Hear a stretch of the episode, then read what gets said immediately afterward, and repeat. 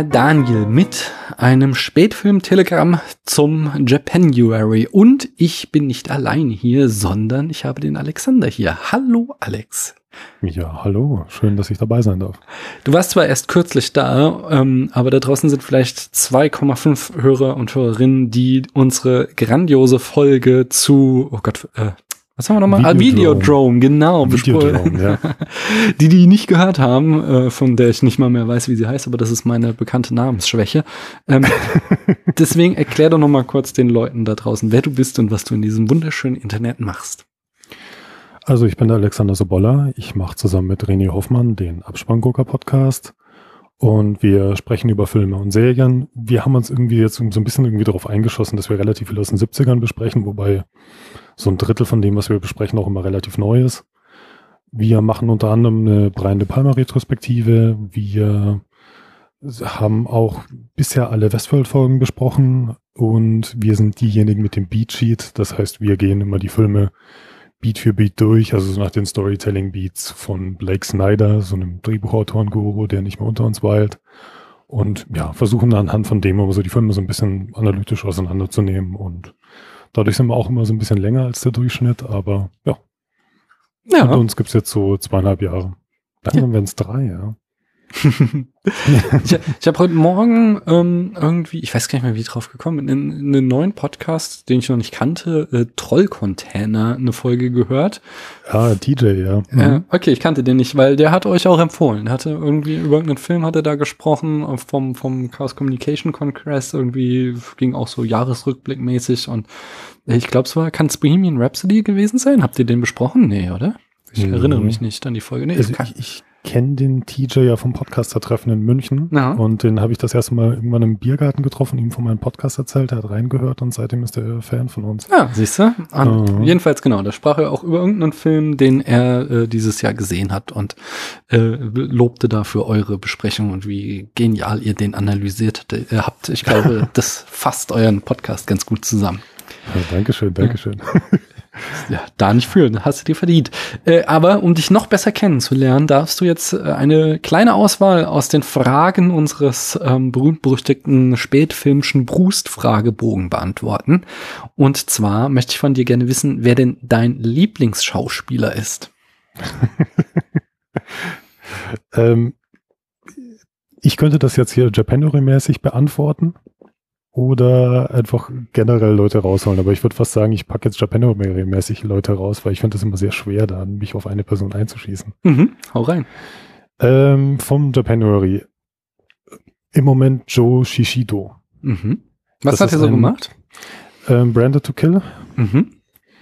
Dann hat er einen Film gemacht, Youth, ähm, Youth of the Beast. Mhm. Es ist ein Schauspieler, wenn man den mal gesehen hat, vergisst man den nicht, weil der hat ein relativ, ja, belanglos gut aussehendes Gesicht gehabt. Dann haben die sich gedacht, ja, den könnte man in irgendwelche, was weiß ich, Liebesgeschichten reinstecken. Da hat er keine Lust gehabt und hat sich dann chirurgisch die Backen vergrößern lassen. Also der hm. hat so dicke Hamsterbacken und sieht halt sehr speziell aus und ab dem Zeitpunkt hat er sich nach und nach halt zu einem großen Star in Japan entwickelt.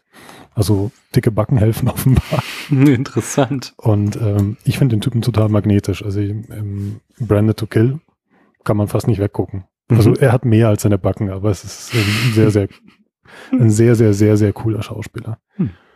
Ja. Äh, und wer ist dann deine Lieblingsschauspielerin? Im Moment bei Japanerinnen Shinobu Terajima, mhm. die ich das aller, allererste Mal gesehen habe in einem Film, der heißt Riding Alone for Thousands of Miles. Mhm. Ähm, und die ich in Lucy gesehen habe auf der Nippon Connection letztes Jahr. Ah ja. Und es ist eine unglaublich tolle Schauspielerin, sehr charismatisch, die unglaublich gut halt auch so diese Vereinsamung in Japan auch so rüberbringen kann, ähm, emotional spielen kann. Und was ich halt ganz schön finde, also ich, finde Japan ist halt auch ganz schlimm, dass man halt ganz oft irgendwie so ein junges 20-jähriges Püppchen nimmt und ähm, die alle so austauschbar sind. Und das ist halt, die Frau ist jetzt Mitte 40, die hat halt irgendwie so ein, so ein richtiges Charaktergesicht, die hat in wirklich interessanten Filmen mitgespielt, ähm, zum Beispiel ein Caterpillar, der ja auch irgendwie auf der Berlinale war. Ähm, und die hat was. Also ja, das ist einfach eine wirklich gute Schauspielerin, die ähm, inzwischen sogar in Frankreich lebt oder so. Also die versucht auch ganz andere Sachen, als nur in Japan ein paar Filme zu machen. Mhm. Cool, mhm. cool. Kenne ich noch gar nicht, äh, muss ich mir auch mal reinziehen. Ähm, da frage ich mich als nächstes, wird dann auch dein Lieblingsregisseur beziehungsweise Lieblingsregisseurin äh, ein Japanuary-Pick sein? Ein Japanuary-Pick, ja. Seijon Suzuki. Mhm. Und da sind wir nochmal bei Branded to Kill und ah, ja. nochmal bei Youth of the Beast. Ähm, ein Regisseur, der relativ viele B-Filme gemacht hat. Der, mhm. mein Gott, der hat halt um so 0815 Drehbuch bekommen und hat sich dann irgendwann gedacht so, ja, hm, ist jetzt nicht so das besondere Skript, aber das hole ich dann wieder anderweitig raus. Und der hat halt extrem geil mit Stil gearbeitet, hat halt wunderschöne Kompositionen in Breitbild. Und ab bei Branded to Kill, der ganze Film ist ja total surreal. Ähm, der ist halt immer mehr in Gagerland gegangen und hat halt immer mehr, glaube ich, auf das Drehbuch einfach geschissen und hat halt einfach wirklich viel mit Stil gearbeitet und mit Spielereien und mit Filmtricks und alles, was ich bisher von ihm gesehen habe, macht mir halt echt Spaß. Also so 60er Jahre Japan, Gaga, Yakuza-Filme, wunderbar und später auch in seiner Karriere hat er noch ein paar andere Sachen gemacht, ist aber auch so jemand, der so sehr im Studiosystem aufgegangen ist und dann halt einfach dann, naja, ist so ein Exempel an ihm statuiert worden und der ist ja dann gefeuert worden nach Branded to Kill und der hat dann auch relativ lange nicht mehr gearbeitet. Mhm. Aber ist ein interessanter Regisseur zum, zum mal anschauen und ja, kann man empfehlen. Also ich, wir werden den jetzt auch mal jetzt im Japanery auch noch besprechen, einen Film von ihm und dann mal gucken, was wir da so rausfinden. Ja, nice. Ich sehe hier ja, gerade ja. in der äh, Google-Bildersuche, er sieht so ein bisschen aus wie so eine so ein durchgeknallter Samurai-Meister, Großmeister. also so, so Mr. Miyagi-Verschnitt irgendwie, wo er dann schon älter geworden ist, ja. ja. Also. Da ich bin mal gespannt, weil der Christian Preis, mit dem wir ja schon mal die mhm. Jallo-Sachen besprochen haben, der ist ein Gast bei uns und ähm, der ist schon ein ziemlicher Fan auch von den Filmen. Die haben auch so einen geilen Jazzscore immer und so da, da bin ich mal gespannt, was der noch zu erzählen hat, weil für mich ist der noch relativ neu, aber so zum mhm. Reinarbeiten äh, macht es Spaß. Ah, und Tokyo Drifter ist von ihm, der halt auch total geil sein ja. Den möchte ich jetzt auch noch sehen. Ja, ja. Mhm. Ich bin so ein bisschen äh, oder noch sehr unbeleckt, was japanischen Film äh, betrifft. Deswegen trifft es dieser Japanuary ganz gut äh, um mal so ein paar Sachen nachzuarbeiten. Wobei ich dieses Jahr tatsächlich nur Filme. Ah nee, also ich habe jede Menge geguckt, was ich äh, noch nicht kannte. Äh, aber besprochen werden am Spätfilm tatsächlich nur Filme diesmal, die ich schon kannte. Aber dazu kommen wir gleich. Ähm, ich habe noch ein, äh, eine kleine Abzweigung und zwar ähm, äh, aus dem vielen und zahlreichen und tollen Feedback, was uns erreicht hat, äh, wollte ich einen Kommentar mal hervorheben, nämlich dem von Gustav äh, zu unserer Folge zu Nosferatu. Ähm, da kommentierte er so, wie unsere Wertung so auseinanderging. Es ist schon ein paar Jahre her. Ich glaube, Paula fand den Film richtig gut und ich hatte so meine Probleme damit. Ähm, und äh, Gustav schreibt dazu, äh, allerdings muss man dabei wahrscheinlich mit berücksichtigen, dass das Deutschland der 20er mit dem aktuellen wenig zu tun hat. Da gab es noch Städte und Mauern, Türme und Orte mit mehr hundertjähriger Geschichte in Originalerhaltung und vor allem eine Bevölkerung, die abgesehen von den großen Städten wahrscheinlich zum Großteil an Hexen, Alraunen, Wichtel, Männlein, Wiedergänger äh, und Wiedergänger geglaubt hat. Und Antibiotika etc. gab es auch noch nicht so richtig. Bei offenen Knochenbrüchen sind die Leute einfach verstorben und das Desaster des Ersten Weltkrieges war gerade erst vorbei und vermutlich jeder davon irgendwie betroffen. Vor dem Hintergrund wird so eine gruselige Geschichte mit krassen Filmeffekten nochmal ganz anders wahrgenommen. Vor allem das ganze Ungesagte, was da nur angedeutet wird und Bilder beziehungsweise Vorstellungen anregt, die man heute gar nicht mehr kennt, muss da ein ziemlicher Schocker daraus gemacht haben. Das wollte ich gerne äh, nicht untergegangen gehen lassen, diesen Kommentar unter einem Film, den wir vor ein paar Jahren besprochen haben. Da ist ja nicht mehr so viel Traffic drauf, sage ich mal. Ähm, aber ich finde, das trifft es sehr gut ähm, um sich hineinzuversetzen in diese schaurige Atmosphäre, die Nosferatu aufbaut. Wir hatten das ja eben äh, im, im äh, Oktober mit äh, Caligari hier besprochen, auch was wie der Film eben diese Ängste der deutschen Gesellschaft äh, unmittelbar nach dem Ersten Weltkrieg transportierte. Und äh, das muss man quasi immer mitdenken, wenn man diese Filme sieht. Und das hat Gustav hier sehr schön zusammengefasst. Vielen Dank dafür. Ja, finde ich auch. Das trifft es ganz gut, ja. Mhm. Aber der mhm. Film hat ja auch wirklich so einen, so einen, ja, nicht mittelalterlichen Look, aber was, was Altes. Genau. Schlossiges, ja. Dieses, dieses Schaurige ähm, ist da sehr gut eingefangen. Aber wir sprechen heute über einen ganz anderen Film. Über welchen denn, Alex? Wir sprechen über Sieben Samurai oder ja, Seven Samurai, der mhm. große Klassiker von Akira Kurosawa. Wie äh, erstmal hast du den ähm, heute zum oder als in Vorbereitung zu diesem äh, Podcast zum ersten Mal gesehen oder kanntest du den schon? Nee, ich, ich, nee, ich kenne ihn schon länger. Äh, ich muss sagen, ich habe den irgendwann mal auf einer DVD ausgeliehen. Wir hatten mal so eine mhm. Originalton-Videothek, da hatte ich schon eine britische DVD. Und ich bin einer von den Glücklichen, die den tatsächlich in der komplett restaurierten Fassung im Kino gesehen haben vor zehn Jahren. Oh, cool. Sehr und äh, ja, war ein wunderbares Kinoerlebnis. Ähm, ja, und jetzt habe ich ihn halt nochmal geschaut. Ähm, dieses Mal war mein Erlebnis ein bisschen äh, anstrengender, weil der Film ist ja doch nicht so kurz und ich bin jetzt Papa geworden und ich musste den Film so in vier Blöcken anschauen. Und mir als die Hälfte vom Film hat daran bestanden, dass ich meinen Sohn im Tragetuch hatte und ich den Film stehend angeschaut habe, während ich meinen Sohn gewippt habe, damit er nicht aufwacht und ich den Film gucken kann. Also ich habe für den Film viel, viel durchgemacht. Ja, das ist ein unglaublicher Einsatz. Äh, auch, auch nochmal hier on air herzlichen Glückwunsch äh, zur neuen Vaterschaft. Und äh, ich, das ist jetzt so der Goldstandard, den du gesetzt hast. Ich erwarte das jetzt von allen kommenden Gästen hier im Spätfilm, dass sie einen ähnlichen Einsatz gebracht haben, sonst dürfen sie nicht mehr äh, on air gehen. Ja, jonglieren oder sowas. Ja, ja, genau, das können sie gerne Mit Kettensägen jonglieren, ja, wenn man das Texas Kettensägen-Massaker anschaut oder so. Oder keine Ahnung, irgendwie einen Monat gefastet haben und dann den Film angucken oder so. Das ist. ähm, und wie, wie fandst du denn den Film jetzt? Ich finde den großartig. Ähm, ich ich, ich finde es ja immer noch schade, ich habe von Kurosawa immer noch nur die Samurai-Sachen gesehen und nicht, mhm. was weiß ich, die ganzen Detektivgeschichten und so weiter und so fort von den Samurai-Filmen, die ich kenne, und das sind so schon einige, ist das immer noch mein, mein, mein Lieblings-Kurosawa. Ich finde, das ist ein Film, der geht weit über drei Stunden und trotzdem fließt er unglaublich schnell. Ich mag die Figuren, ich mag die Inszenierung, ähm, ist absolut berechtigt ein, ein Klassiker. Mhm. Also in jedem Bereich, der ist visuell toll, ich mag die Charaktere, der hat Humor und ähm, ich bin immer noch so beeindruckt, wie schnell der Film auf den Punkt kommt und ähm, ich glaube, es gibt auch nicht wirklich viele Filme, die ja irgendwie, es, es geht ja eigentlich im, im, weitesten Sinne so um eine Schlacht. Mhm. Und ich glaube, es gibt keinen Film, der eigentlich so sehr auf den Punkt quasi eine Schlacht darstellt von, wie bereiten wir uns vor, was brauchen wir dafür, wo sind die Sachen, was müssen wir verteidigen, wie müssen wir uns vorbereiten und das, das dann auch von vorne bis hinten durchzieht, was ich absolut klasse finde. Ja. Das ist schon Perfektion oder zumindest nahe dran. Das sehe ich ganz ähnlich. Ich ähm, mhm. Habe ihn auch schon wiederholt gesehen und wie als ich mit Paula besprach, bei welchen Filmen sie hier mitsprechen möchte, und dann äh, auch die Sieben Summerei auf, aufs Tapet brachte, sagte sie auch nur, oh nee, nicht schon wieder.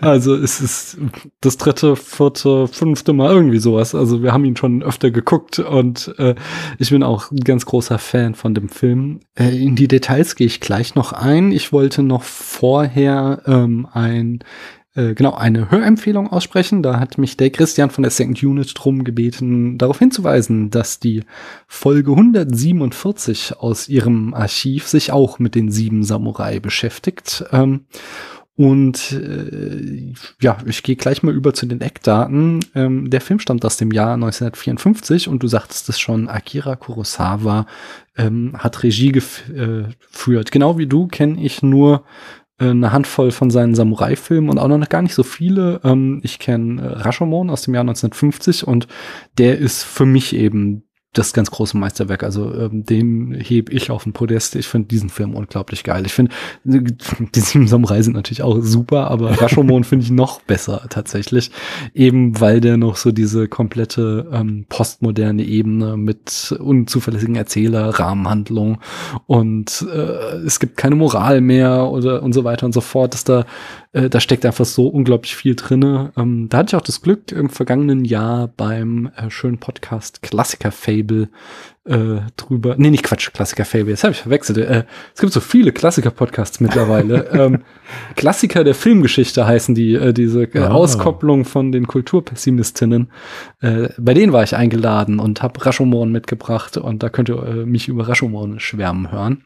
Außerdem kenne ich, also 54 kam die Sieben Samurai. Ich kenne noch 1961 Jojimbo, äh, die Vorlage für, für eine Handvoll Dollar.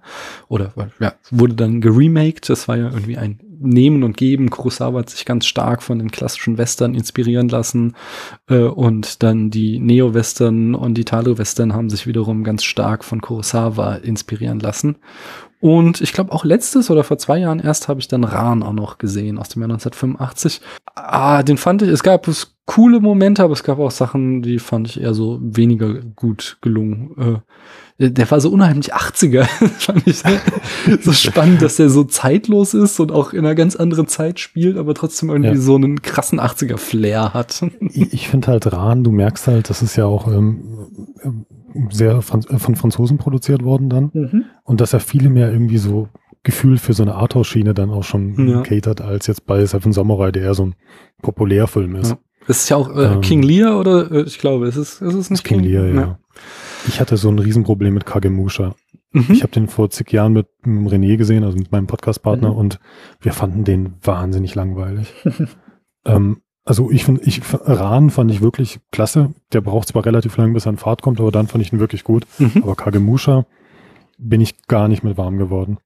Das ist so der, der mir am wenigsten gefallen hat. Ähm, was mir wirklich gut gefällt noch ist äh, The Hidden Fortress. Ja, die nicht große Inspiration für Star Wars. Ja, absolut. Und ähm, dahingehend macht er halt super Spaß. Und ich will halt unbedingt jetzt mal Throne of Blood sehen, was ja ähm, äh, Macbeth ist mhm. von Shakespeare. Ah, interesting. Ja. Ja, ja, ähm, kehren wir zurück zu den Sieben Samurai. Da hat das Drehbuch auch Herr Kurosawa geschrieben, zusammen mit Shinobu Hashimoto ähm, und Hideo Ogunu, o Oguni, Entschuldigung. Äh, insgesamt bitte ich mein Japanisch äh, zu entschuldigen. Ich weiß, es ist äh, unter aller Sau. Ähm, die Produktion hatte Sojiro Motoki, die Kamera Asakazu Nakai, ähm, den Schnitt hat Herr Kurosawa äh, selbst gemacht und zwar äh, wohl auch ziemlich geil. Die haben ziemlich lang gebraucht. Es gab ähm, insgesamt einen äh, also insgesamt haben sie ein Jahr lang gedreht, wobei sie natürlich nicht jeden Tag gedreht haben. Sie hatten nicht 365 Drehtage, aber der komplette Dreh des Films hat ein Jahr gedauert. Und es war tatsächlich so, dass sie tagsüber gedreht haben und äh, nachts sich Kurosawa hingesetzt hat und die äh, an dem Tag schon gedrehten Szenen geschnitten hat um äh, zu überprüfen, ob äh, das Ganze auch funktioniert. Das fand ich sehr faszinierend. Und äh, die Musik stammt von Fumio Hayasaki äh, und die Besetzung. Da haben wir ähm, Takashi Shimura als äh, Kanbai Shimada, den äh, alten Meister äh, von den sieben Samurai. Wir haben den äh, Stammschauspieler von Kurosawa, äh, Toshiro Mifune, als Kikushio, ähm, den Comic Relief. Wir haben Yoshio Inaba als Goro bei äh, Katayama, das ist so der erste Offizier, der ähm, fällt, als äh, Kikushio seinen Posten verlässt. Dann haben wir äh, Seiji, Seiji oder Seijiji äh, Miyaguchi als Kyu, Kyuzo, den großen Kämpfer aus der Truppe.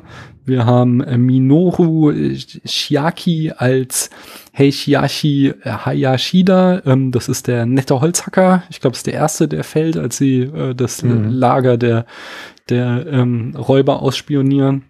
Ähm, und wir haben Daisuke äh, Kato als äh, Shishirio, den lustigen Dicken. Und zu guter Letzt Isao Kimura als Katsushiro, ähm, den Rookie. Ich finde es also wirklich faszinierend, wenn man bedenkt, dass Toshiro Mifune mit Kurosawa mm. 16 Filme gemacht hat.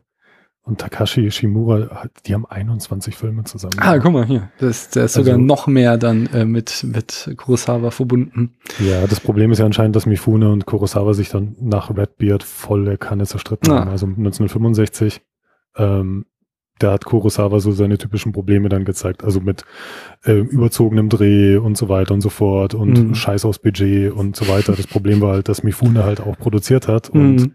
Kurosawa halt dann einfach quasi die ganze Kohle für die verprasst hat, glaube ich. Und dann haben die nicht mal miteinander geredet für 30 Jahre. Oh nein. Mhm, mhm. Ja, ja, ich habe äh, hier äh, Shimura habe ich ja auch noch in Godzilla gesehen, der auch noch in diesem äh, Japanuary kommen wird. Äh, ist auch ganz lustig, ihn direkt hintereinander in zwei. also okay, da ist er ja auch irgendwie der der weise ähm, Wissenschaftler quasi in Godzilla, aber man merkt dann auch schon, wie wichtig eine gute Schauspielerführung ist, sag ich mal. Weil ich finde dann doch die Schauspielleistung äh, eklatant unterschiedlich zwischen die sieben Samurai und äh, Godzilla. Aber dazu mehr an einem anderen Tag. Das Budget, da haben wir uns hier im Vorfeld schon in die Haare gekriegt. Äh, Alexander, was sagst du, wie viel Budget hat der Film gehabt? Also von, von dem, was ich so gehört habe, ähm, meine Schätzung waren also 500.000 bis 600.000 Dollar umgerechnet, also damalige Dollar. Mhm. Ähm, und ja, ich habe ich hab niedrigere Zahlen gehört, höhere Zahlen. Was man auf alle Fälle sagen kann, ist, dass ein Film zum damaligen Zeitpunkt in Japan durchschnittlich so 65 bis 100.000 Dollar gekostet hat. Wenn man dann 500.000 sieht, dann mhm. kann man auf alle Fälle sagen, der war ein bisschen teurer. Ja. Die englische Wikipedia führt 1,1 Millionen Dollar an. Ähm, ich habe dazu noch ähm, in diversen Quellen gelesen, dass Kurosawa halt auch immer wieder äh, quasi zum Studio gegangen ist und äh, noch mehr Geld eingefordert hat, weil er noch mehr Szenen drehen musste. Und von daher, keine Ahnung, wo es am Ende landete. Aber es war wohl einer der teuersten japanischen Filme aller Zeiten äh, zum damaligen Zeitpunkt. Das Tolle ist ja, dass Toho ja anscheinend zweimal die Produktion komplett gestoppt hat und ja. Kurosawa dann ganz gemütlich dann erstmal zum, zum Angeln gegangen ist, ein bisschen Urlaub gemacht hat, weil er auch mehr oder weniger gewusst hat, dass sie ihn eigentlich kaum feuern können, weil mhm. sie ja schon so viel Geld versenkt haben. Und die, die letzte große Action-Szene, er hat ihn ja, glaube ich, ja mehr oder weniger chronologisch gedreht. Das heißt, die wäre ja auch am Schluss erst gekommen und das wären oh. nicht so viele Regisseure gewesen, denen man das zugetraut hätte, dass sie das drehen können. Und der hat sich dann immer gedacht, oh ja, mein Gott, die werden mich schon brauchen. Die kommen wieder. Die kommen wieder. Wen soll sie sonst fragen außer mir? Und der hat ja recht gehabt. Sehr schön, sehr schön. Äh, der Mann hat ein Ego gehabt, meine Fresse. ah, eine, ein Ding fällt mir noch ein zu ja. Kurosawa, der, der teilt ja einen Spitznamen mit Franz Beckenbauer. Der Kaiser? Der Kaiser. Ah, das, das passt. Ja. Ähm, ich habe noch das Genre von äh, diesem Film. Es handelt sich um einen Samurai-Film, einen Epos, einen Actionfilm und einen Historienfilm möglicherweise. Ähm, mhm. Irgendwo in diesem Spektrum lässt er sich einordnen. Bevor wir jetzt noch ein paar Fun Facts zur Produktion raushauen, erzähl du uns doch mal in circa fünf Sätzen, worin, boah, ich krieg den Satz noch raus, worum es in äh, die sieben Samurai geht. Okay, Japan im 16. Jahrhundert, eine Zeit der Kriege und Unruhen. Ein kleines Dorf wird von Banditen tyrannisiert, aber die Bauern beschließen sich zu wehren. Samurai sollen angeheuert werden, leider kann das Dorf nur etwas, zu, äh, etwas zum Essen und Unterkunft bieten. Der weise, selbstlose Samurai Kambei beschließt ihnen dennoch zu helfen und stellt einen Trupp fünf weiterer Samurai zusammen. Kikuchio, ein wilder, fragwürdiger Geselle, drängt sich der Truppe auf und wird wichtiges Bandmitglied zwischen Dorf und Samurai und dann im Kampf gegen die Banditen. Sehr schön. Ähm, wie gesagt, ich habe noch so, so eine Handvoll Fun Fact zur Produktion habe ich gefunden. Ähm, an dem Film haben äh, circa 3000 äh, Staff-Mitglieder mitgewirkt was auch nochmal den, den Umfang dieser riesigen äh, Produktion zeigt. Äh, interessant war, dass, dass das Studio zuerst wollte, dass ähm, Kurosawa den Film auch im Studio oder eben auf Studioanlagen dreht, aber Kurosawa äh, hat sich damit nicht äh, zufrieden gegeben, sondern wollte aus Gründen der Authentizität tatsächlich das komplette Dorf nachbauen und äh, so äh, ja, lebensecht nachbauen, als hätten da wirklich Leute gelebt. Und dann haben sie äh, dieses, dieses Dorf, was man ja auch äh, mehrfach in äh, Establishing Shots von den Bergen aus sieht, tatsächlich wohl in diesem Tal nachgebaut für extra diesen Film. Wir haben eben auch schon im Vorgespräch gequatscht, dass äh, teilweise zumindest während der Actionsequenzen äh, mit drei gleichzeitig laufenden Kameras gedreht wurde weil ähm, Kurosawa äh, halt sagte, das sind Szenen, die kann man nicht zweimal darstellen. Also wenn irgendwas, also er kann, kann nicht irgendwie eine Kamera aufbauen, äh, die Leute die Szene spielen lassen und die Kamera dann woanders hinstellen und dann die Leute nochmal genau die gleiche Szene spielen lassen. Das äh, funktioniert einfach nicht mit den ganzen Statisten, sondern äh, das würde zu viele Anschlussfehler produzieren.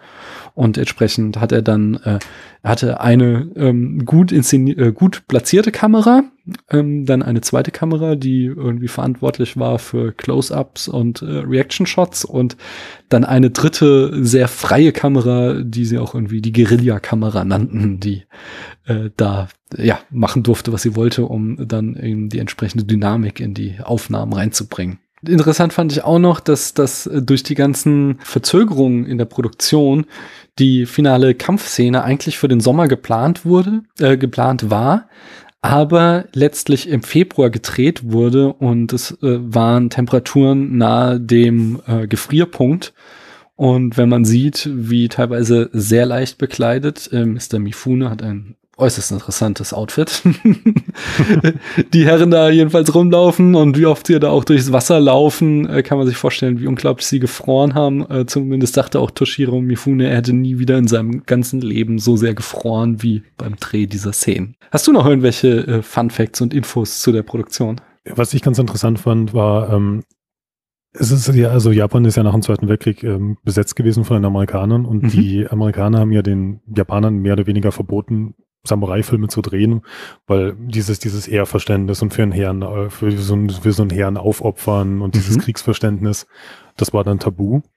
Und das ist ja dann auch weggefallen, 52. Und Kurosawa wollte halt unbedingt was zu dem Thema machen, weil er ja. auch aus einer Samurai-Familie, weil er ja auch aus einer Samurai-Familie stammt. Mhm.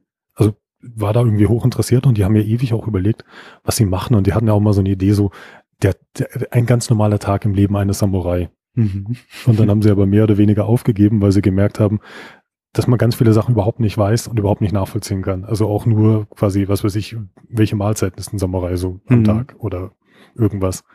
Und ähm, da relativ viele Ideen da waren und irgendwann hat er aber dann gehört, dass es tatsächlich so ist, dass die Dörfer Samurai angeheuert haben, um sich zu verteidigen. Mhm. Und hat das dann halt genommen sozusagen so als, ja, als Basis für einen eigentlich sehr, sehr realistischen Samurai-Film. Also der Realismus ging ja sogar so weit, dass er, das Dorf hat ja irgendwie 100 Einwohner und er hat eine Liste geführt zu jedem der 100 Einwohner, was diese Leute genau machen. Mhm. Cool. Sehr also bla bla bla, der heißt so und so, der ist Bäcker, der hat das und das Verhältnis mit der. So in der Art. Und hat quasi auch jedem gesagt, die müssen sich auch quasi auf dem Set mit diesen ähm, Namen auch ansprechen und so weiter. Also äh, die, die Ansprüche an Realismus in diesem Film sind Wahnsinn, ja. um halt auch diese, diese Zeit darzustellen. Mhm. Ich habe nur mal geguckt zum Spaß, das ist ja die äh, Sengoku-Zeit. Ja. Also die, die Zeit der gegeneinander kriegführenden Lande. Und das ist etwa so von 1477 bis 1573. Das war so die Zeiten von den großen Unruhen untereinander. Also so ungefähr, um das so äh, irgendwo einzuschätzen. Da gibt es noch ein paar Leute, die meinen, das ist dann in der Edo-Zeit, aber das ist dann später. Das ist eigentlich auch ein bisschen friedlichere Periode für Japan. Mhm. Also hier wird ja etabliert ganz klar, dass es äh, wir uns in einer äh, Post-Bürgerkriegszeit befinden und entsprechend mhm. halt viele Samurai gerade herrenlos sind und äh, ja. auf der Suche nach einer Anstellung und deswegen bereit sind, sich hier für so geringen Lohn, nämlich eigentlich nur Essen, äh, da verpflichten zu lassen, weil sie halt ja keinen besseren Gig haben quasi. Ganz interessant ist ja auch, ähm, klar, das wird jetzt ja noch nicht gesagt oder so, aber ähm, wenn du ein Samurai bist, bist du halt ein Samurai, das heißt, du bist ein Krieger. Ja. Und dann kannst du nicht einfach mal Bauer oder Händler werden. Also du ja. musst halt auch was machen mit sozusagen deiner Berufung als Krieger. Ähm, das heißt, die haben ja auch teilweise ja eigentlich gar keine andere Möglichkeit, als äh, was anderes zu machen. Also Holzhacken ist halt eigentlich dann schon sehr, naja, nicht unbedingt äh, eines Kriegers würdig. Und das hätten wahrscheinlich manche Leute nicht gemacht. Die hätten sich dann wahrscheinlich eher selber umgebracht. Ja.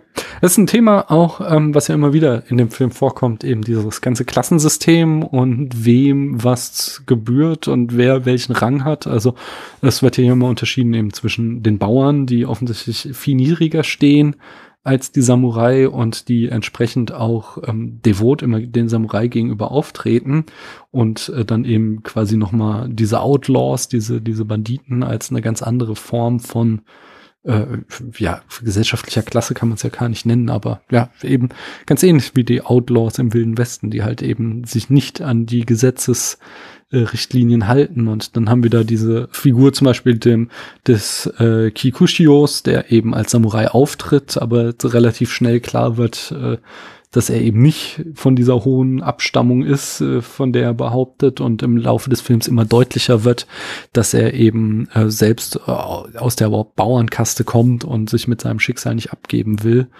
Und eine ganz andere spannende äh, Konfliktdimension, die da aufgemacht wird, ist äh, die Liebe zwischen dem Samurai und ähm, der Bauerstochter, die natürlich nicht sein darf. Und dann gibt es äh, da große Konflikte, aber am Ende, ähm, während er für sie halt eine total große Attraktion ausmacht, solange eine Gefahr besteht und äh, äh, quasi der Kämpfer gebraucht wird, ist es ja sie, die ihm dann in der letzten Szene da die Abfuhr erteilt, als er quasi wieder zu ihr herantritt und äh, sie ihm zwar noch einmal irgendwie äh, sehnsuchtsvoll anguckt, aber dann doch sich wieder so in diese äh, Bauerngesellschaft eingliedert und äh, der Samurai, der jetzt nicht mehr gebraucht wird, ist dann eben auch nicht mehr für sie attraktiv oder sie, äh, sie spielt nicht mehr so mit der Gefahr, da in eine, eine höhere Kaste äh, sich mit dem einzulassen. Nee, die Samurai brauchst du, die am Ende sind die ja quasi benutzt worden. Du brauchst sie ja nur für diesen kriegerischen Aspekt und mhm. im Dorf geht das Leben weiter, aber die Samurai haben dann auch nichts mehr.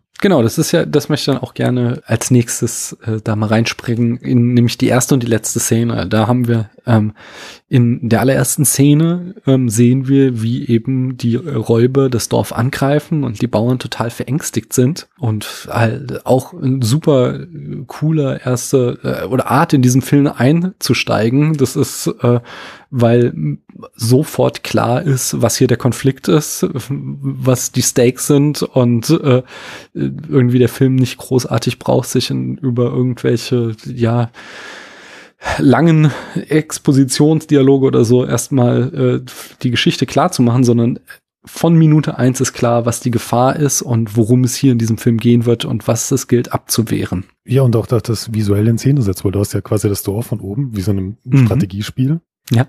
Und du siehst schon, okay, das ist ein Hang, der führt runter und da ist so ein bisschen so ein Waldstück und so weiter und so fort und da sind die Banditen. Ähm, du weißt eigentlich sofort schon, was, was zu verteidigen ist, mhm. visuell. Ähm, ja, und das Ding kommt sofort auf den Punkt. Die Banditen sagen, ja, okay, mein Gott, wann ist die, wann ist die Gerstenernte? Okay, dann kommen wir. Zack. Irgendjemand hört das dann an und dann wird drüber beratschlagt, was los ist und dann ist der Film, äh, dann geht der Film los. Da gibt's nicht irgendwie die Bauern, die da irgendwie eine halbe Stunde lang die Felder bestellen und miteinander quatschen und damit wir sie alle lieb haben und dann passiert erst was, sondern ich, ich finde es Wahnsinn, wie schnell der Film eigentlich in die Gänge kommt. Mhm. Ja, das ist absolute mhm. große Stärke. Und das wird dann am Ende des Films eben kontrastiert, während wir diese äh, verängstigten Bauern dann in, in, zum Abschluss des Films total ausgelassen sehen. Sie äh, sind singend am Reis pflanzen, was auch nochmal so ein ähm, ganz starkes Symbol ist, weil sie die ganze Zeit als so arm charakterisiert werden, dass sie eben nicht mal Reis haben, sondern Hirse essen müssen. Und am Ende sind sie dann halt eben äh, jetzt in ihrem befriedeten Dorf da ausgelassen singend am Reis pflanzen, ähm, während die Samurai, die für sie gekämpft haben, äh, vor den Gräbern ihrer gefallenen Kameraden stehen und dann ja eben auch äh, Kobai diesen berühmten äh, Kambai diesen berühmten Satz sagt, äh, äh, dass wir schon wieder verloren haben, wir Samurai, denn gewonnen haben die Bauern. Äh, was ja das ist, was du eben auch schon angedeutet hast mit, dass, dass sie die quasi ein bisschen benutzt haben oder dass es zumindest eine jetzt eine Rollenumkehr kommt zwischen dieser niederen äh, Bauernkaste im Kriegsfall äh, dass die jetzt, nachdem äh, der Frieden wiederhergestellt wird, äh, dann eben doch der, dieser Kriegerkaste der Samurai dann doch überlegen ist. Ich, ich frage mich ja, nachdem das ja doch so nur ein paar Jahre nach dem Zweiten Weltkrieg war und die Leute, die da wahrscheinlich da entschieden haben, dass man den Krieg startet, sind ja auch dann eher so ja, wahrscheinlich die alten Samurai-Familien und die führenden Familien und so weiter, die das dann beschlossen haben. Mhm. Und dann am Ende hast du dann doch die normale Bevölkerung, die ja dann langsam so, das ist ja auch so ein bisschen so ein Demokratisierungsprozess, was Herr Kurosawa da hat. Ja wo dann so der normale Mensch dann quasi dann irgendwann das Sagen hat und dann ist diese Kriegszeit endlich um. Ob da nicht auch so ein bisschen so ein, so ein Kommentar drin ist. Ähm, ich finde das, das letzte Bild ja auch so schön, weil du halt die vier Gräber hast mit den Samurai-Schwertern, die dann drin stecken und dann die mhm. Gräber, Gräber von diesem Dorfbevölker äh, von der Dorfbevölkerung, von den paar, die gestorben sind, ja dann mit den Sperren oder so drin stecken und dann hast du ja so ein bisschen den Wind. Also das ist ein richtig tolles Bild. Ja, auf jeden Fall. Ja, sorry, aber die Bauern, die arbeiten ja dann tatsächlich auch wirklich wieder. Also die können ihre Arbeit wieder fortführen. Mhm. Weil du siehst ja eigentlich nie als Bauern arbeiten und die mhm. Samurai haben ja nichts mehr zu tun. Die stehen dann da und schauen zu. Ja. Ähm, wie dann halt dieser Wandel ist, die Arbeit von den einen ist zu Ende und dann kommt das andere und dann, ja, wenn du nur Krieg führst, hast du dann einfach auch nichts mehr. Mhm. Mhm. Auf jeden Fall. Äh, zu eben nochmal zu diesem, diesem Bild und dem Wind. Ähm, da gibt's ja auch ein ganz tolles Video von dem leider nicht mehr existierenden YouTube-Kanal äh, Every Frame of Painting indem er eben Bewegung in äh, Kurosawa-Filmen äh, analysiert und äh, da auch klar macht, also wie, äh, welche Form von Bewegung Kurosawa immer aufbaut, äh, in seine Filme, in seine Frames einbaut, um das, was im Frame stattfindet, interessant wirken zu lassen. Und da ist Wind auch immer ein ganz, ganz wichtiges und spannendes Thema. Wollte ich auch nochmal geplackt haben an dieser Stelle. Ja. Ja, ich habe äh, so meinen großen Analyseblock heute irgendwie mit meiner persönlichen Überschrift versehen, dass wir hier einen äh, Proto-Blockbuster haben, weil ich ähm, es spannend finde, dass viel oder wie stark in diesem Film schon so eine klassische Blockbuster-Formel steckt die ist noch nicht so glatt geschliffen, äh, wie sie es irgendwie heutzutage ist. Also da, da sind halt einfach noch mal 60 Jahre ähm, Kinogeschichte dazwischen und äh, viel wurde eben mit Testpublikum und so noch mal rundgeschliffen, dass das äh, für so ein ja heutiges äh, Publikum attraktiver wirkt. Insgesamt, vorhin sagte ich schon im Vorgespräch, äh, zum Beispiel, dass Filme heutzutage selten dreieinhalb Stunden lang sind.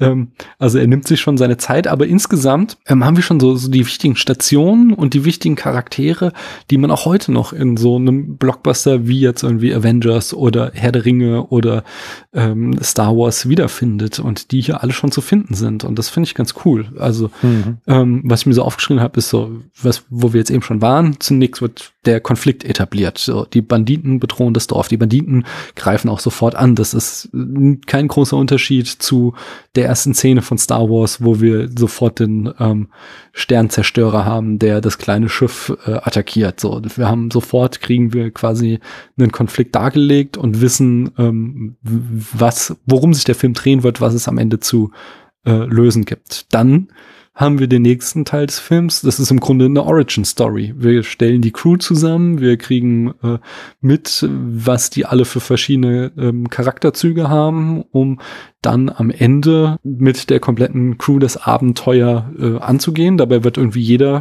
der sieben Helden mit so einem kleinen eigenen Sidequest eingeführt. Ähm, so, jeder hat nochmal seine kleine eigene Aufgabe, äh, um sich äh, quasi so seinen Charaktermoment zu bekommen. Ähm, dann haben wir die, was du auch schon so gelobt hast, äh, so ausführliche Vorbereitungen auf die Schlacht, wo quasi das Dorf befestigt wird. Ähm, dann haben wir das, was so in der klassischen Heldenreise der Weg der Prüfung wäre. Wir haben halt irgendwie, es kommen Kundschafter von den Banditen, die es dann zu überwältigen gilt. Dann geht es irgendwie das Ausspionieren des Banditenlagers. Es gibt ein paar kleinere Angriffe. Und dann am Ende kommt so der Showdown, der große, ähm, der Schlacht. Und das sind so tatsächlich so wichtige Stationen, die du auch echt, glaube ich, so auf so eine Schablone legen könntest für eine ganze Menge ähm, aktueller Actionfilme. Was du halt auch hast, ist, du hast ja noch so, so, du hast ja andere kleine Genres dann noch so eingeflochten. Du genau. hast natürlich die Liebesgeschichte, Blockbuster, mhm. ohne sowas ist ja auch schon fast schwer. Ähm, viele von den Charakteren sind ja auch so Archetypen. Mhm. Also der weise Mann und dann der, der große Schwertmeister und der junge Anfänger und der Draufgänger. Ähm, kennen wir inzwischen alle. Mhm. Ja, und dann natürlich ein Finale im strömenden Regen. Also man hat ja eine Steigerung. Was ich ganz interessant finde, was ja zum Beispiel ähm, die glorreichen Sieben ja dann nochmal anders gemacht hat, ist, dass die Bösewichter relativ anonym sind. Also ja. es gibt ja nicht den, den großen Bösewicht, der quasi einen Namen hat und so weiter und so fort. Die sind, die stechen visuell ein bisschen heraus. Aber es gibt ja auch zum Beispiel das große Finale mit dem Bösewicht. Das ist ja eigentlich jetzt gar nicht groß da. Also da gibt es keinen großen Kampf, wo man nochmal jetzt irgendwie mit dem Bösewicht noch einen zehn Minuten langen Schwertkampf hat oder sowas. Mhm. Ähm, bei sieben Samurai, äh, bei, bei glorreichen sieben war es ja auch Ila Wolek, wo der Charakter nochmal so ausgearbeitet ist. Und Kurosawa hat da irgendwie kein Interesse dran gehabt. Also der sieht ja eher wie so eine Art böse Naturgewalt oder so. Das würde man heute, glaube ich, echt nicht mehr machen. Das stimmt wenn man die Marvel-Filme anschaut, wenn der Bösewicht komplett farblos ist, irgendein fauchender Bösewicht muss immer da sein. Aber vielleicht kehren wir damit ja auch wieder zurück so. Okay, jetzt haben sie es ja irgendwie tatsächlich mal geschafft mit äh, äh, im letzten Jahr irgendwie mit Thanos und dem Typen aus Black Panther äh, Leute zu etablieren, die den Leuten so ein bisschen im Gedächtnis geblieben ist. Ja, aber davor, die haben auch nicht wurscht sind, ja. ja, ja, aber ähm, davor in all den, äh, in, in, der Dekade davor ging das schon eher in Richtung Sieben Samurai und im Grunde sind die Bösen egal. Ja, aber äh, bei Sieben Samurai denkt man sich, ja gut, interessieren mich nicht, mich interessieren die anderen. Und da kriegst du dann trotzdem zehn Minuten und die sind dann trotzdem Fahrt. ähm, das finde ich schon sehr faszinierend. Mhm. Ähm, ja, was, was ich glaube ich ähm, bei so Blockbustern eher sehe, ähm, die Menge an Action-Szenen, die du inzwischen halt hast, weil ja. da ist es wirklich zum Ende hin steigert sich das. Und du hast am Anfang halt eher so eigentlich Demonstrationen mehr von Können. Mhm. Also mit kam bei diese, diese kurze Szene ähm, und dann mit was Ki, Ki, Ki?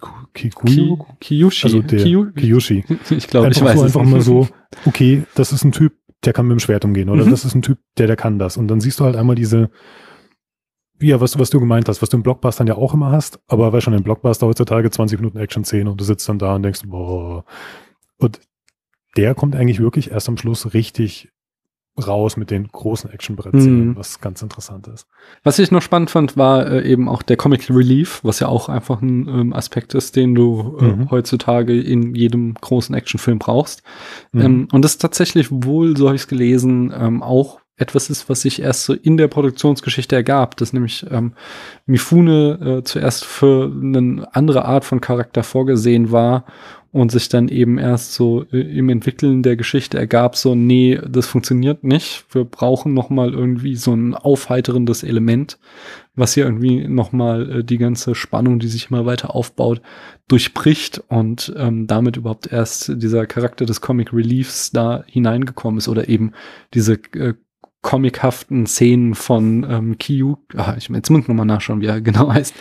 ähm, Kikushio, genau, Kikushio, Kikushio ähm, äh, dessen, dessen Slapstick-Einlagen, äh, dass die dann erst so im Laufe der Produktion überhaupt in diesen Film hineinwanderten, um das Ganze weiter aufzulockern. Und das finde ich ist halt auch etwas, was ähm, ja, sehr prägsam war für den Actionfilm, weil das ist heutzutage ja auch kaum noch denkbar, dass du einen irgendwie knochentrockenen Actionfilm hast, wo es nicht mal zwischendurch irgendwie eine äh, Einlage gibt, wo man lachen kann.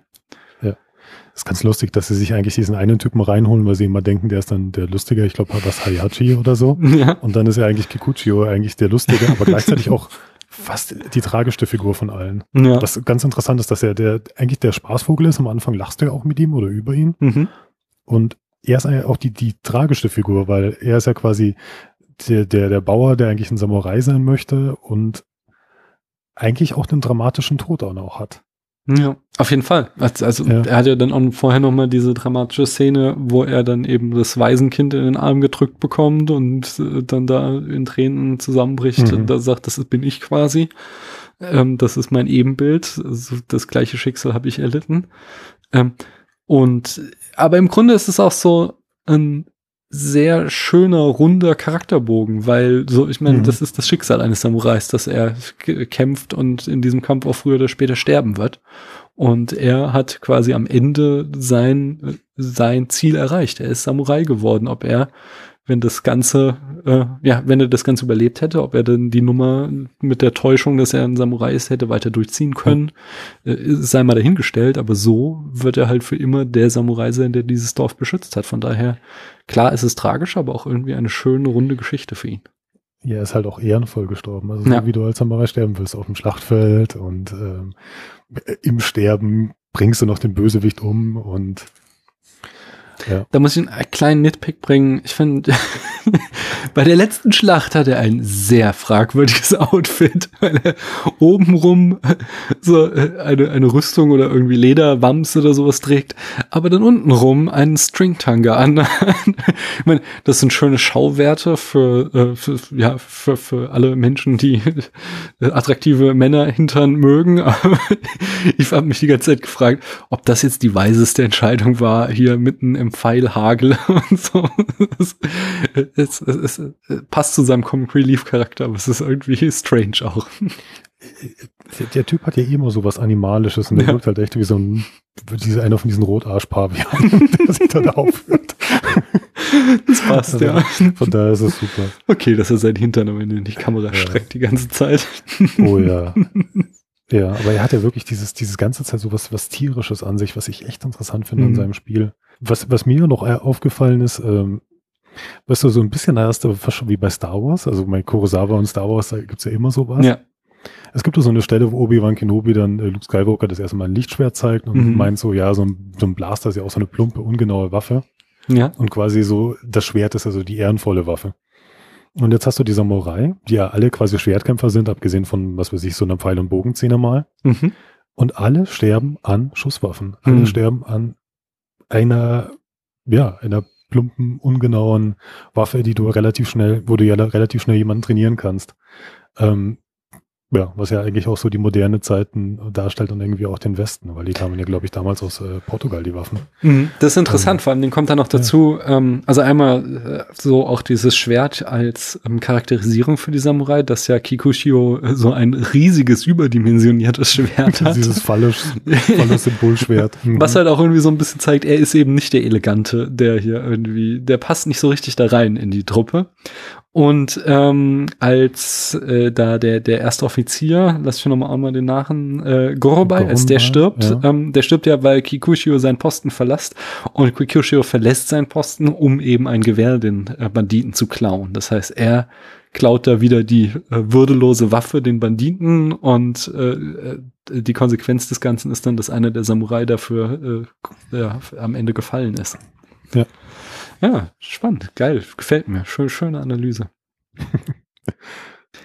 Äh, Ich wollte noch, äh, also ich habe auch nicht mehr so besonders viel, es soll hier auch ja nur eine Kurzfolge sein. Ich habe noch, Mhm. aber ähm, ganz kurz muss ich die Kamera loben, weil es bei Kurosawa einfach immer ein Augenschmaus ist. Es ist unglaublich.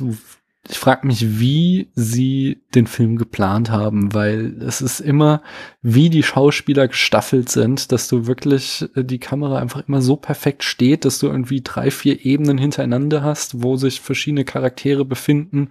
Und ähm, es ist nie, dass mal irgendwie einer den anderen verdeckt oder dass irgendwie ein Shot wirkt, als wäre es ein Kompromiss oder als wäre es irgendwas hingebasteltes, sondern jedes wirkt immer vollkommen durchkomponiert. Und das ist, es ist einfach der Hammer. Da könnte ich drin versinken in solch grandioser Kameraarbeit. Ja, vor allem, weil du halt auch nicht groß hin und her schneidest und dann mit einem Schuss und einem Gegenschuss, sondern dass Mhm. du wirklich eine Person im Vordergrund hast und die andere Person reagiert ja auf die andere Person im Hintergrund und vielleicht ist dann doch mal jemand. Ähm, und du, du machst ja irgendwie keinen Split-Diopter-Shot, wo du dann, was weiß ich, mit der Schärfentiefe so arbeitest, sondern Mhm. das ist ja, ich finde das schon sehr beeindruckend, wie viel, weil das sind ja teilweise, glaube ich, relativ lange Linsen und du hast ja dann eine Figur im Vordergrund, klar, und du siehst den Hintergrund schon einen Tick unschärfer, Mhm. aber damit du das einigermaßen ja, äh, sagen wir mal, sauber abbildest, musst du ja wahrscheinlich unglaublich brutal ausgeleuchtet haben, Ja.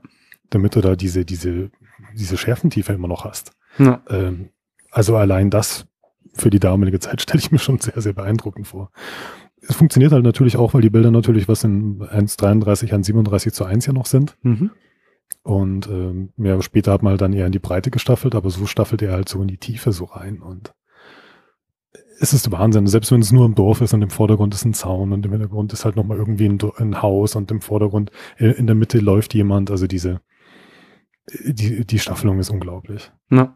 Ja, also wirklich, wirklich geil. Äh, ein Ja. Punkt ist mir gerade noch in meinen Notizen aufgefallen und zwar es gibt so so ein äh, sehr äh, charakteristischen kurze Szene, ähm, die äh, irgendwie für das Patriarchat exemplarisch ist, fand ich. Äh, nämlich als dann da der Rookie mit äh, da seiner ähm, Bäuerin-Tochter äh, dann äh, ja kodifiziert ganz offensichtlich Sex hat vor der großen Schlacht, äh, Mhm. kommen sie beide aus so einem Stall raus und äh, die Frau wird von ihrem Vater einmal prügelnd durchs Dorf getrieben und beschimpft, bis halt ähm, Kambai den Vater davon abhält, während äh, der Mann dann von den anderen Samurai gefeiert wird, so, ah, jetzt bist du ein richtiger Mann, jetzt musst du aber mal zeigen in der Schlacht, was du kannst. Ho, ho, ho. so, äh, dieser Kontrast ist schon ganz schön hart. die Frau muss dafür büßen, dass sie Sex hatte und der Mann, der ist natürlich der tolle Hecht. Ja. Da gab es aber auch noch so eine andere Szene, wo dann irgendwie so dann gesagt wird zu den Farmern so, ja, ihre Frauen, die müssen jetzt mal herhalten, damit sie mal quasi dann so Moral geben und alle lachen, selbst die alten Weiber im Dorf, ja. Das fand ich auch so. Ja, Es ist schon sehr faszinierend, wie bestimmte Sachen halt, ja, Ja. da dargestellt werden. Gut, es sind 60 Jahre auch. Ich möchte den Film jetzt nicht großartig vorhalten. Das war nur sehr schön exemplarisch. Nee, ich würde auch mal behaupten, er spielt ja auch in einer Zeit, die halt nochmal ganz anders geprägt ist. Genau.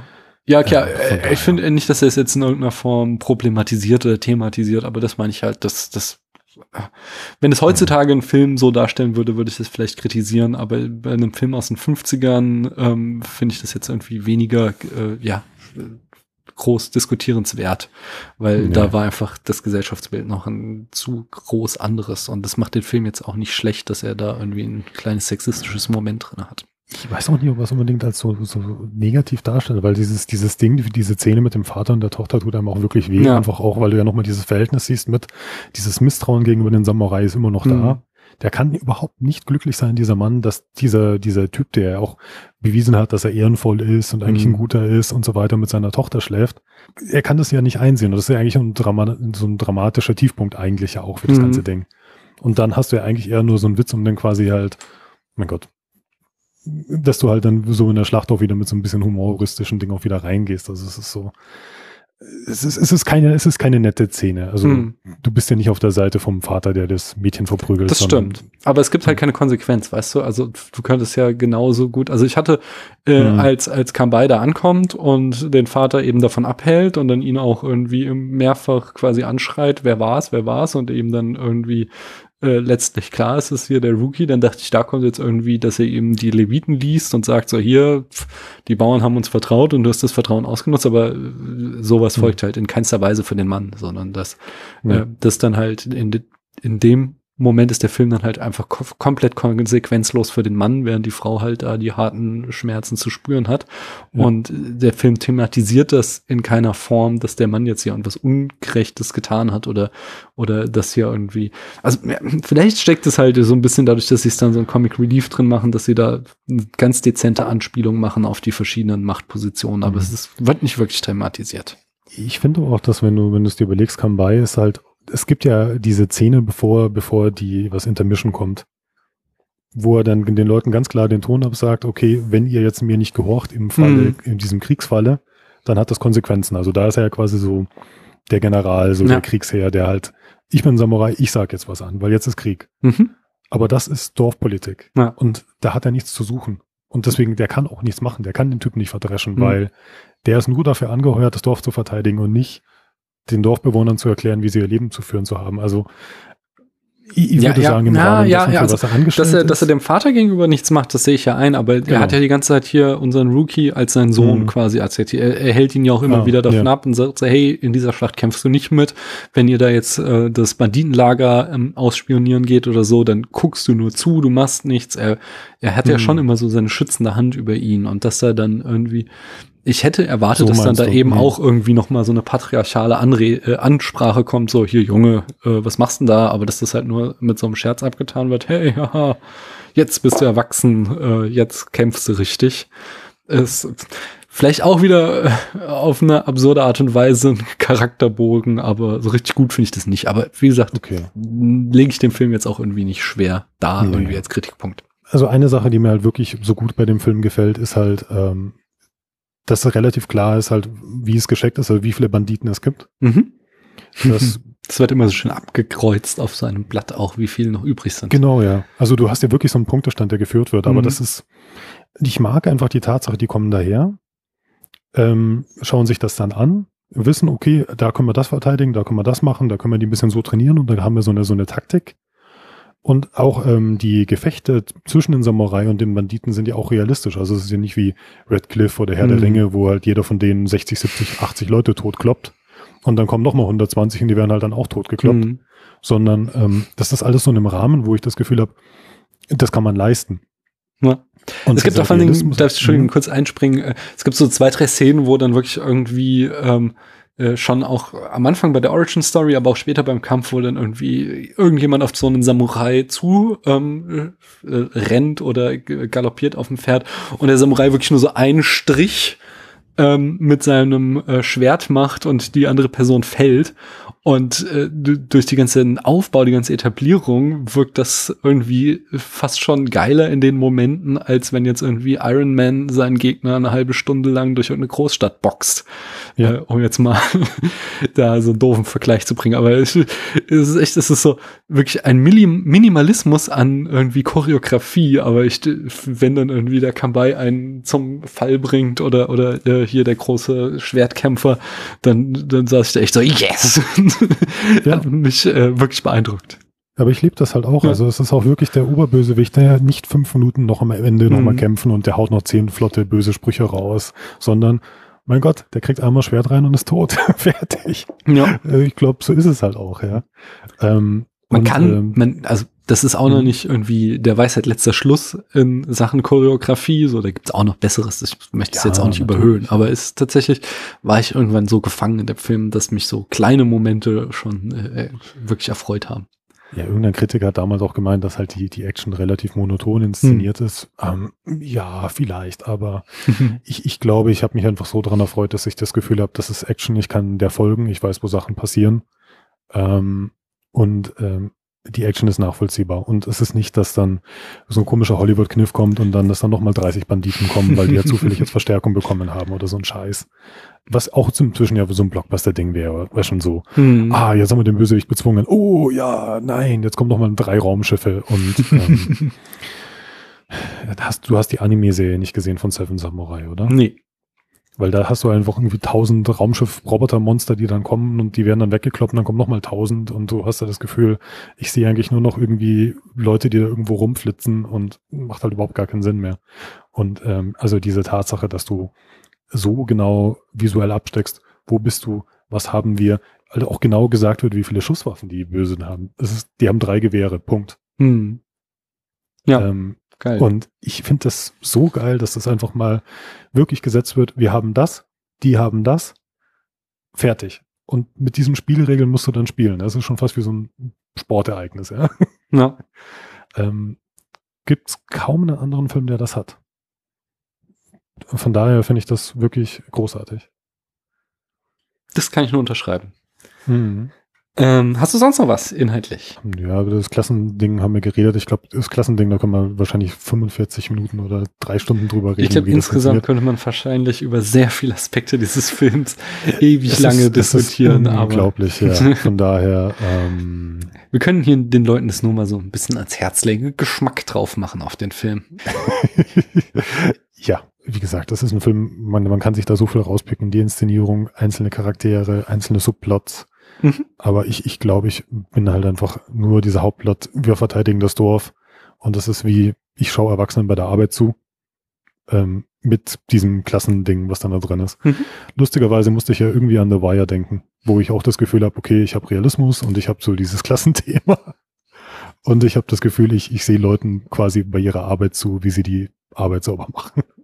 Interessant. Das könnte man mal ein bisschen vertiefen und auch so äh, dann das Team von den Polizisten, obwohl das wechselt ja zwischen den verschiedenen Staffeln. auch so ein Ehrenkodex und dann hast du Stringer Ja. Bell, der ja auch so quasi so ein bisschen so zwischen den beiden Seiten steht, also so Mhm. die untere Klasse und aufstehend ist. Und ich, ich glaube, es ist einfach so ein gewisser realistischer Anspruch, der halt einfach Ja. in diesen äh, Klassenthemen und diesen politischen Sachen drin ist.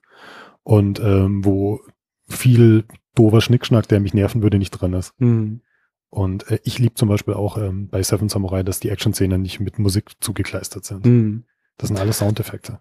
Ja. Ja. Äh. Wobei, also da bin ich gr- grundsätzlich kein ähm, großer Feind von, wenn die Musik geil ist. Also es kommt drauf an, ob es ist jetzt nur irgendwelche Soundbetten sind, die mir Mhm. nichts geben, oder ob es wirklich ein cooles Thema ist. Dann, dann Ein cooles Thema. Ja, also ich sage generell nichts dagegen. Ich Mhm. finde es nur schön, wenn man es ähm, Ja. so macht und Genau. äh, es trotzdem. was fein ist, dass er hier einen anderen Weg beschreitet. Ja. Ja, nee, dann würde ich ähm, noch mal so eine Handvoll Fakten zur Rezeptionsgeschichte, um einfach noch mal so die Tragweite, Mhm. was für einen enormen Einfluss der Film hatte, klar zu machen. Ähm, Mhm. Er war der damals erfolgreichste äh, Film Japans, ähm, als er in die Kinos kam. Er gewann bei den Filmfestspielen in Venedig einen silbernen Löwen. Ähm, und in Sachen besten Listen äh, auf Rotten Tomatoes hat er die seltenen 100 Prozent. Also es gibt keine schlechten Kritiken zu ihm. In der IMDb steht er äh, derzeit auf Platz 19 der 250 Top-Filme. Ähm, das Empire Magazine wählte ihn auf Nummer eins der 100 besten Filme des World Cinema ähm, bei den, einer Liste der BBC aus dem Jahr 2018 über die besten Foreign Language Films ähm, äh, landet er, glaube ich, auch auf Platz eins und auf der wahrscheinlich renommiertesten aller Listen, der Sight and Sound Liste 2012, landete er in dem Critics Poll auf Platz 17 äh, der besten Filme aller Zeiten. Und ähm, er ist halt unzählige Male zitiert worden. Wir haben ähm, direkte Adaptionen von ihm. Du sagtest schon, die glorreichen Sieben ähm, ist eine Adaption des Films äh, Winnetou und sein äh, Freund Old Firehand habe ich jetzt auch in der Wikipedia gelesen. Das ist auch eine Adaption. Ähm, sagte mir jetzt nichts. Also ich habe den mal gesehen, aber kann ich nicht mehr ähm, rekonstruieren. Ja. Aber ganz klar ist natürlich äh, das große Krabbeln, äh, Bugs Life von Pixar ist die äh, Pixar-Version der Sieben Samurai. Ähm, es gibt, äh, du hast schon die äh, Anime-Serie Samurai 7 genannt.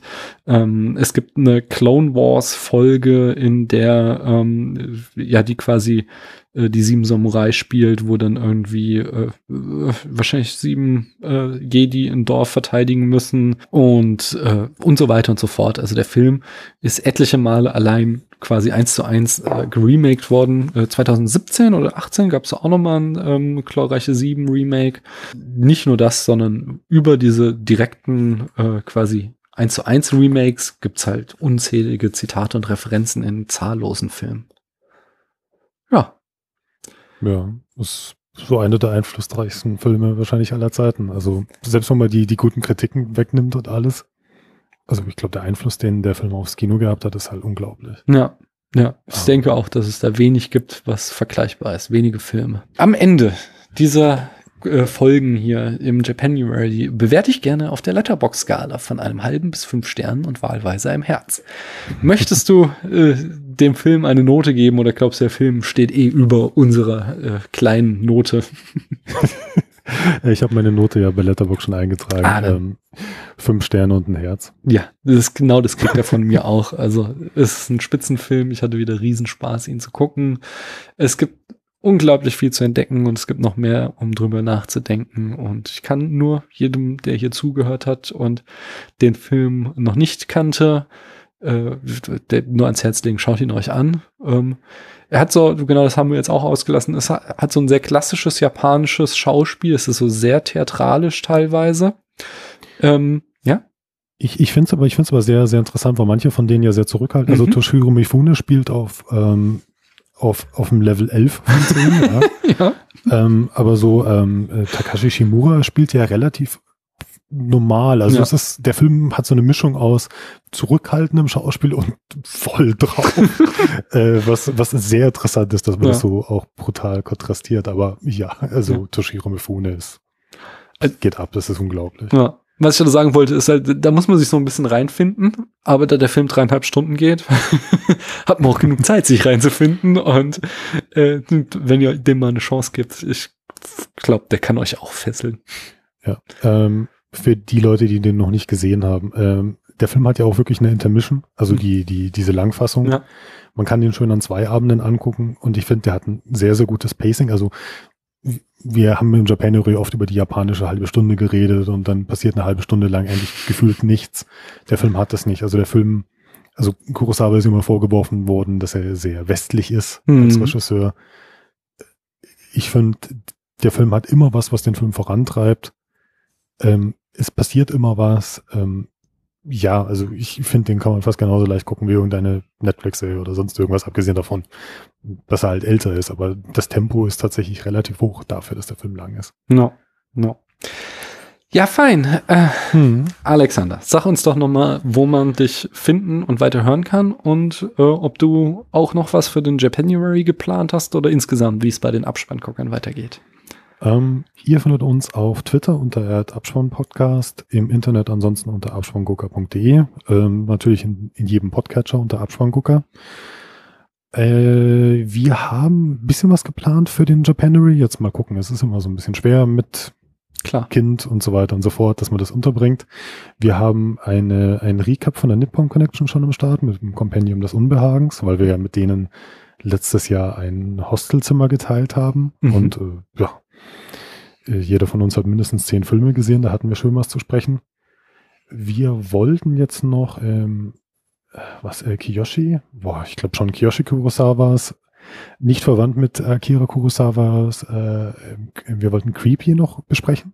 Mhm. Also ein bisschen weniger eine Geisterstory, aber halt schon auch eher so, so, so eine Thriller-Geschichte. Und ich muss mal gucken, ich habe den noch nicht gesehen, aber ich fand den ganz interessant. Kiyoshi Kurosawa ist ein sehr interessanter Regisseur. Äh, der, der hat ja Pulse gemacht, das ist ja so der bekannteste eigentlich von ihm. Mhm. Und wir werden noch Youth of the Beast besprechen. Ähm, ja, zusammen mit Christian Preis. Und ich glaube, Christian, der wird uns sehr interessante Sachen sagen können zum Stil, zur Musik und äh, das sind so die geplanten Sachen für den Japanery. Ja, freue ich mich drauf. Cool, cool, cool. Ähm, ich danke dir, dass du hier warst. Und ja, danke, danke für die Einladung oder für das Angebot. Ich habe mich ja fast selber eingeladen. Ah, aber Quatsch, ich, hab ich, ich, bin, ich bin sehr, sehr glücklich jetzt. ich finde das, ich find das sehr schön mit dir. Ich, ich mag euch ja auch so. Allein äh, da, ich glaube, wir könnten stundenlang über Filme reden. Das machen wir auch. ja. Aber äh, das passt einfach. Ich habe euch immer wieder gerne hier. Ich bin gern bei euch. Äh, ich, ich fand es ja auch richtig schön, dass wir uns mal getroffen haben ja. in Frankfurt und äh, ein Bierchen getrunken haben. War, war super. Mhm. Feine Sache. Äh, jederzeit gerne wieder. Und ähm, bis dahin, ihr hört äh, da draußen die Abspanngucker und äh, gerne auch hier bei uns weiter rein. Es wird auch noch eine Folge zum Japan Ray geben nächste Woche. Ähm, und ja, danke, dass ihr uns eu eure Zeit geschenkt habt. Ciao. Ciao. Man hört sich.